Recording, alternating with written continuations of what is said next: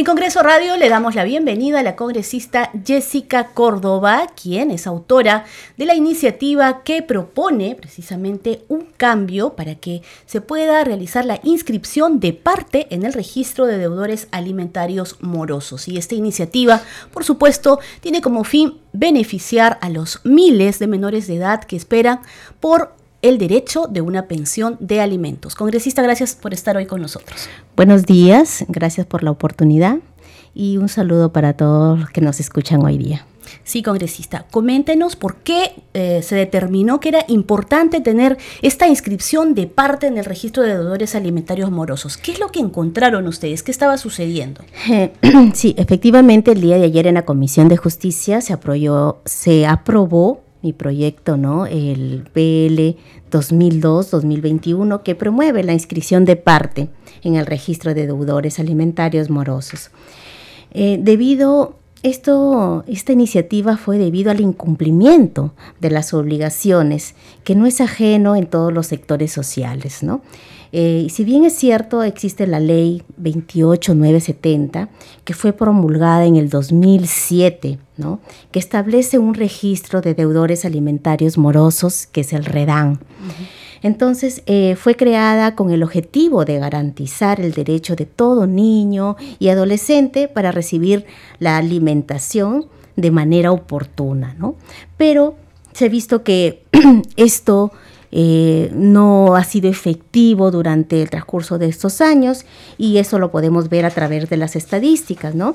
Por ejemplo, en el 2020 tenemos delitos de omisión por asistencia familiar de 22.318 y solo deudores inscritos en este registro 193. Entonces ahí vemos que realmente es ineficiente, no está funcionando, ¿no? está funcionando que hay también una negligencia por parte de los órganos jurisdiccionales, ¿no? Y que y sobre todo, ¿no? Que estamos eh, estamos no se está dando de forma oportuna esta alimentación a, los niños, ¿no? Yo creo que es necesario realizar este cambio que refuerce el cumplimiento de la pensión alimentaria, debido a que actualmente bueno, existen altos índices ¿no? de incumplimiento como ya lo hemos señalado. ¿Qué es lo que establece esta inscripción de parte? ¿Qué quiere decir? y esto para, para todas las, las, madres de familia que nos están escuchando y tal vez están en este caso, ¿no? Sí, en la ley 28970 no, no existe la inscripción de parte en el REDAM.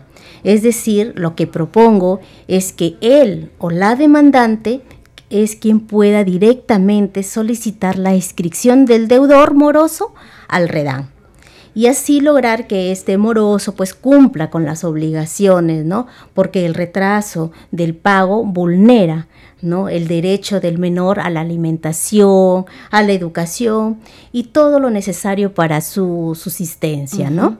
¿Quiénes pueden realizar esta, esta solicitud de inscripción de parte luego de tener una sentencia judicial ya? Sí, claro. Eh, el órgano jurisdicción, jurisdiccional emite la resolución judicial consentida, ¿no? Y en el plazo, tienen ellos un plazo de tres días.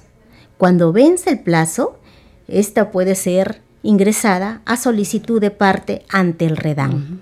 Entonces, con la finalidad ¿no? de que la base de datos de los deudores alimentarios este, esté actualizada en un plazo de 24 horas y cumpla su función para lo que fue creada. Importantísimo eso, que esa base de datos esté actualizada y que nadie pueda burlarla. Y usted ha dicho algo muy importante, para él o la demandante, porque se ve en todos los casos. Así es, se ve todos los casos, ¿no? Y así vamos a procurar pues que el alimento de los niños este, llegue de manera oportuna, ya que el retraso no vulnera vulnera los derechos de los niños, ¿no? Congresista, este dictamen ha sido aprobado en la Comisión de Justicia de forma unánime, por unanimidad. Esto quiere decir que muy bien podría tener luz verde en el Pleno de la Representación Nacional. Así es, yo creo que todos mis colegas, ¿no? Este, que, que, somos representantes nacionales, no nos vamos a oponer a esta importante ley que favorece, ¿no? Tanto a las madres como a los niños, ¿no? En su derecho de alimentarse, de educación y todo lo que los derechos que son para su subsistencia, ¿no? Garantiza sus derechos que los tiene por ley. Así es. Muy bien, congresista. Muchas gracias. Le agradecemos su participación hoy y hasta cualquier momento la tendremos por acá. Muchas gracias a ti.